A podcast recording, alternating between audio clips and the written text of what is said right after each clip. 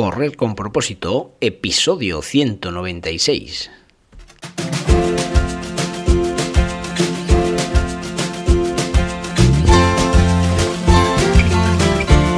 Hola amigos y amigas que me estáis escuchando, bienvenidos y bienvenidas a Correr con propósito, el programa, el podcast en el que hablamos de todos esos atletas, entrenamientos, competiciones y noticias del mundillo del corredor, del corredor popular, de las zapatillas que te vas a calzar, de los pulsómetros que debes llevar, de los ritmos que te gustaría marcar, de todo lo que a ti te gustaría hablar, con tal que sea de correr. Podemos hablar de todo lo que queráis. Esto es Correr con propósito llevar un pulsómetro en la muñeca y ver las pulsaciones para arriba, para abajo, en fin. Cuando te dicen base en aeróbico, en anaeróbico, bueno, ¿qué, conclusión? Que, que no tienes ni idea lo que significa ir en unas pulsaciones bajas o altas, o si las estás llevando bajas en relación a tu frecuencia. Bueno, qué, qué conclusión que al final te pegas ahí un lío de, en la cabeza que no sabes ni por dónde cogerlo. Eh, de eso vamos a hablar hoy, ¿eh? de cómo gestionar tu, tu entrenamiento con, con, el pulsómetro, ¿vale? Hay que aprender a manejar ese pulsómetro para, para sacar eh, ese máximo rendimiento, ¿vale? Venga, pues de eso vamos, hablamos hoy.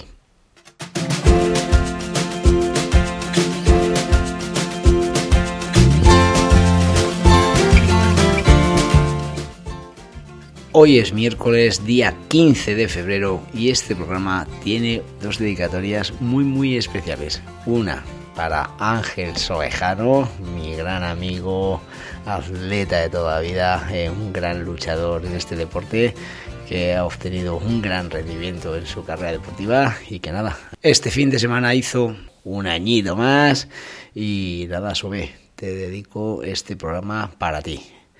Y también la otra persona en especial es Maite Soldevilla, la leña luchadora, trabajadora eh, como ella sola, que se desenvuelve en el mundo del atletismo de, de, de, una manera espectacular. ¿eh? Maite, venga, es miembro del, grupo del grupo de iniciación de atletismo de Rincón de Soto y una chica que la verdad es un encanto poder estar con ella, entrenar con ella y nada, y acompañarla en todos sus objetivos.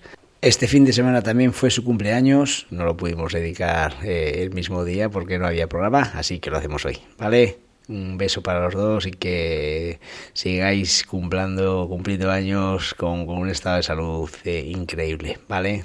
También comentaros que hoy se celebra el Día Internacional del Niño con Cáncer, ¿vale? Una fecha proclamada en Luxemburgo gracias a la Organización Internacional de Cáncer Infantil. También se denomina Día Internacional de Lucha contra el Cáncer Infantil. El objetivo es crear conciencia y sensibilizar a las personas sobre una enfermedad que lamentablemente afecta a muchos niños y a jóvenes. Asimismo, para ayudar a sus familias a que sus hijos tengan un diagnóstico oportuno y el debido tratamiento, y esto a su vez les brinde el derecho a la vida pues la verdad que visto así, pues, pues a todos nos suena como algo durísimo, ¿no?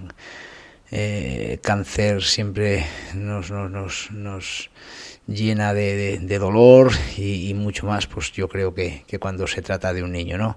Así que nada, el ser humano tiene que luchar ante todas las inclemencias y tenemos que apoyar al máximo eh, a todas esas personas que trabajan para conseguir que nuestro futuro sea mejor y que el cáncer lo podamos erradicar.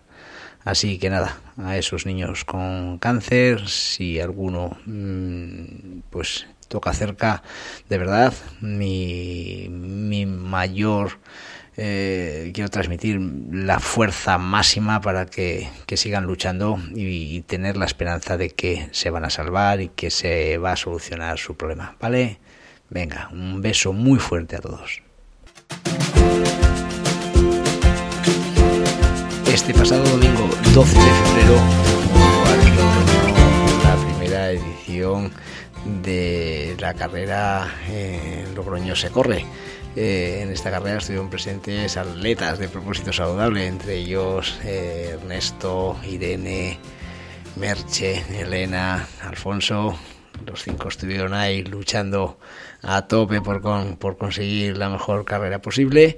Y, nada, pues la verdad que fue un, éxito importante en, la organización, según me dicen los, los compañeros que corrieron eh, más de medio millar de, corredores participaron en las tres pruebas, eh, que como decimos es una nueva cita deportiva en La Rioja, y bueno, pues que recaudó 300 euros para Faro, eh, para Faro Rioja. Eh, Insausti y Lorena Herrera fueron los ganadores de los 10K y, y también en los 5K fue Iván Ganzábal y Andrea Morrás. ¿Vale? Eh, hubo un muy buen ambiente a pesar de la mañana fría y, nada, pues eh, lo cierto es que este tipo de eventos eh, son los que desde Propósito Saludable animamos a los organizadores a que cada día pongan más la carne en el asador para que la gente salga a la calle, llene las calles de, deporte, de salud. Es importante. Una, una ciudad con, con, este tipo de eventos demuestra que es una ciudad mm, sana, una ciudad con ganas de, vivir por, por, por, lo que transmite el deporte, ¿no? Así que nada, yo creo que importante este evento, un evento más dentro de nuestra geografía riojana y esperemos que siga adelante con mayor éxito para los próximos años.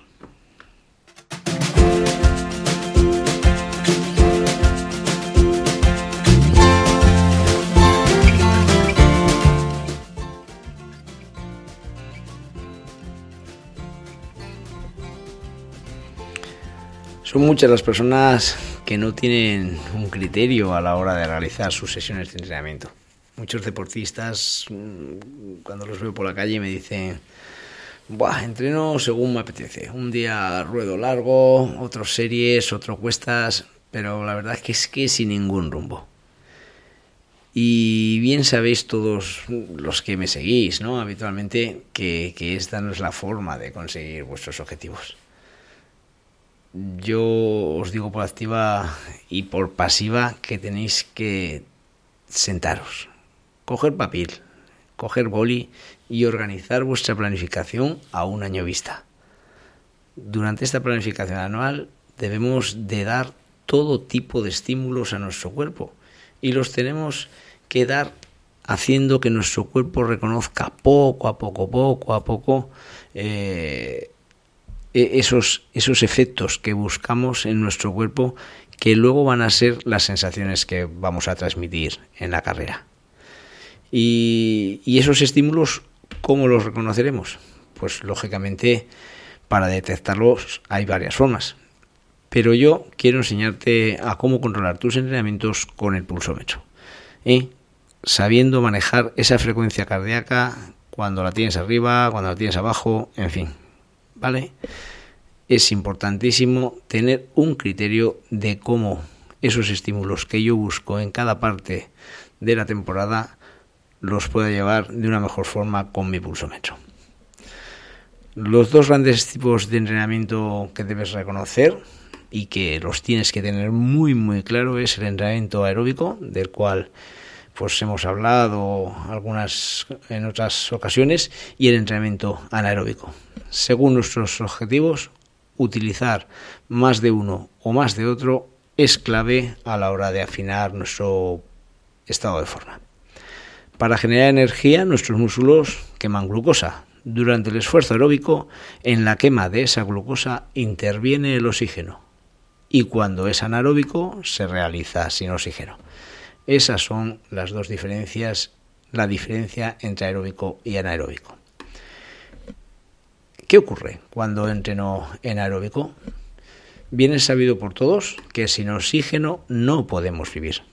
Durante el entrenamiento aeróbico el oxígeno se va a valer por sí solo para dar energía a nuestro cuerpo.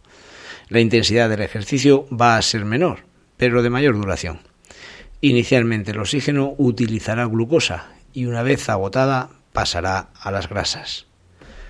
Muy importante, es que tengas en cuenta que el glucógeno almacenado viene casi en su totalidad de tu correcta alimentación y que se obtiene a partir de los azúcares que encontraremos en la ingesta de carbohidratos. mm, el entrenamiento aeróbico, mm, por si no lo sabes, pues bueno, es un esfuerzo de larga duración constante, realizado en una frecuencia cardíaca entre el 50 y el 80% de nuestra frecuencia cardíaca máxima. Si trabajas por debajo del 50%, también es aeróbico, pero tu cuerpo no obtendrá ningún beneficio importante para tu rendimiento.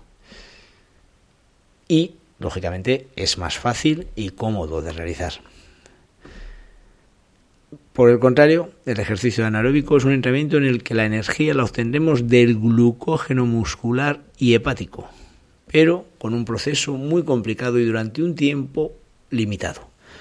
Durante unos segundos del ejercicio anaeróbico la energía se extrae del ATP, trifosfato de adenosina, y desde los 45 segundos a los 120 segundos del glucógeno muscular. Eh, has oído una palabra, ATP, ¿eh? y te voy a decir su definición, por si no lo sabes. Es el sistema principal de aporte de energía en esfuerzos de menos de 10 segundos no utiliza oxígeno ni ácido láctico, ni ácido láctico, por lo que también se le llama sistema anaeróbico aláctico, o sea, sin ácido láctico, ¿vale? Y sin oxígeno. Por lo menos para tener una idea clara, ¿eh? Y como suelo decir muchas veces, por favor, si hay alguien que que me tiene que corregir, que lo haga con toda la confianza del mundo, de verdad. Estoy para aprender. Y a grandes rasgos creo que no me equivocaré mucho de lo que digo, pero bueno, ¿eh?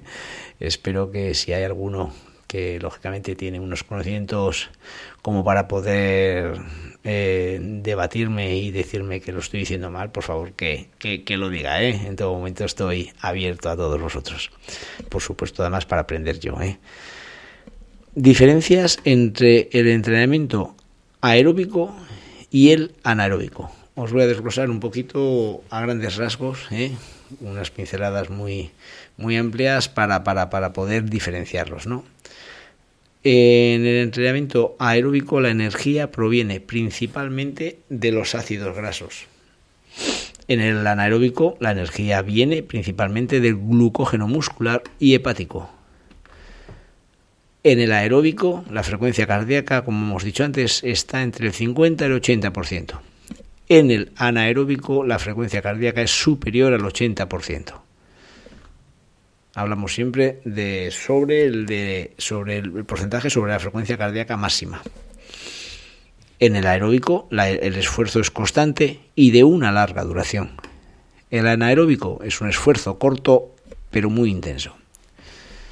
En el aeróbico, tú puedes hablar libremente. Siempre he hablado con mis, con mis atletas que se inician de que inicialmente, durante mucho tiempo, debemos hacer una base aeróbica muy fuerte. Y esa base aeróbica muy fuerte, si no llevásemos pulsómetro, la tienes que hacer eh, cuando corres de una forma que pudieses mantener una conversación normal con tu compañero. Y sin embargo, cuando ya falta aire y hay dificultad para respirar, estamos en el entrenamiento anaeróbico. En el aeróbico la frecuencia cardíaca es constante, ¿vale? La podemos mantener igual durante muchos kilómetros. En el anaeróbico la frecuencia cardíaca es alta y constante también. Eh, en el aeróbico quemas grasa durante el ejercicio. En el anaeróbico quemas grasas después del ejercicio. En el aeróbico el metabolismo está invariable después del ejercicio. Sin embargo, el anaeróbico significativamente bastante mucho más acelerado que el, que el aeróbico, la recuperación es de hasta 48 horas después del esfuerzo. ¿Vale? Son diferencias que son muy claras, ¿no? Y que por tanto son tan importantes a la hora de marcar un entrenamiento aeróbico o anaeróbico. Y tú dirás, sí, claro, pero que yo no voy a competir y tal. Pues mira, vale, el aeróbico puede ser muy importante. Aunque las pinceladas en aeróbico pues también son importantes, pero las hagas en menor medida. Y por tanto, ¿a quién va dirigido el entrenamiento anaeróbico? Pues el anaeróbico va dirigido para aquellos deportistas que quieran aumentar su masa muscular mediante entrenamiento de fuerza. Entrenar en anaeróbico lo pueden utilizar las personas que quieran mejorar su metabolismo y aumentar su quema calorífica en su día a día. Se realiza en las personas que quieren mejorar la fuerza de resistencia y la velocidad de resistencia. Hay muchas personas al que el entrenamiento aeróbico, el cual por falta de tiempo no lo pueden realizar, les parece monótono o, les parece muy aburrido, su solución es refugiarse en el, anaeróbico. ¿A qué personas también puede, a qué personas puede también ser dirigido? Pues eh, a esas personas que buscan un estímulo mm, del crecimiento de las fibras rápidas, por lo que este tipo de actividad será buena para las personas que quieran mejorar el volumen de su musculatura y aumentar su firmeza. Y ahora me dirás, y bueno, pues dime, ¿cómo calculo la zona de entrenamiento anaeróbica de mi pulsómetro? Controlar nuestros esfuerzos aeróbicos mm, no es tarea difícil ya que simplemente con observar que lo realizamos a una baja y con una sensación de esfuerzo totalmente controlada, sabemos que estamos realizando bien nuestra sesión de trabajo. El problema viene en las zonas de entrenamiento donde empezamos a perder el control de nuestro cuerpo. Con pulsaciones más altas, respiración más agitada, dificultad a la hora de mandar información de nuestro cerebro a nuestros músculos y, en fin, otro tipo de sensaciones que se nos escapan en ese momento de máximo esfuerzo. ¿eh? Seguramente tú que me estás escuchando has vivido muchas veces en esa situación, ¿no? Y es muy difícil controlar a tu cuerpo, ¿vale? Es por tanto cuando, para ser precisos en la mejora de nuestro rendimiento, debemos ayudarnos de nuestro pulsómetro. Este nos indicará en todo momento esas pulsaciones que nos avisará de que estamos en una frecuencia cardíaca que debe empezar a preocuparnos y de la cual no nos debemos exceder para poder completar el objetivo. No quisiera ser repetitivo, pero es que para ser preciso en, el, en, en que en qué sistema de entrenamiento estás, deberás conocer de una forma muy precisa tus pulsaciones en reposo y tu frecuencia cardíaca máxima. Una vez que tienes estos datos, pues lógicamente podrás marcar esos límites donde perfectamente sabrás qué tipo de esfuerzo realizas. Y para que sepas un poco de mí, de cómo aplico eh, eh, de, cómo señalo a mis atletas esas zonas ya donde está en anaeróbico, eh, me gustaría decirte que yo a mis atletas esa zona anaeróbica la divido en dos intervalos. Una, que es la K4, zona umbral, es la zona donde nuestro cuerpo ya necesita algo más que oxígeno para producir energía y recurre al ácido láctico, entre otras mm, muchas reacciones químicas que, se producen está el ácido láctico. ¿Vale? Son reacciones para que tu organismo siga un ritmo de trabajo que está llevando hasta ese momento, ¿no? Y luego la zona K5, que es la zona que yo denomino anaeróbica, donde ya saltan las alarmas y debemos empezar a pensar que nuestros recursos energéticos se acaban. El ácido láctico se dispara por las nubes y esto indica que llega al límite máximo del ser humano. Esto lo debe conocer en todo momento el atleta para que pueda desarrollar un esfuerzo adaptado a su nivel de forma. Y nada, amigos y amigas, eh, no me queda más que hacer una pequeña reflexión al episodio de hoy. Mm, te quiero decir que espero que no te haya liado mucho eh, en este episodio. La intención de mis, de mis, de, mis episodios, de mis, de mis podcasts es que sean claros y entendibles. Eh, a modo de resumen, te debes meter en la cabeza que existen dos grandes campos de entrenamiento, zona aeróbica y anaeróbica. La zona aeróbica la puedes dominar tú y la anaeróbica se nos escapa de las manos, sobre todo a su máxima intensidad. Para dar solución a ese control de intensidad está muy claro que debes utilizar pulsómetro y conocer tus parámetros al mínimo detalle, lo cual se aprende con el tiempo. Es importante entrenar con cabeza para mejorar nuestro rendimiento. Y nada, pues hasta aquí el programa de hoy. Muchas gracias por escucharme. Espero que no te bajes del barco y sigas con propósito saludable a muerte y sobre todo con este programa, con este podcast de Correr con propósito. Feliz día y mañana nos vemos en el siguiente programa.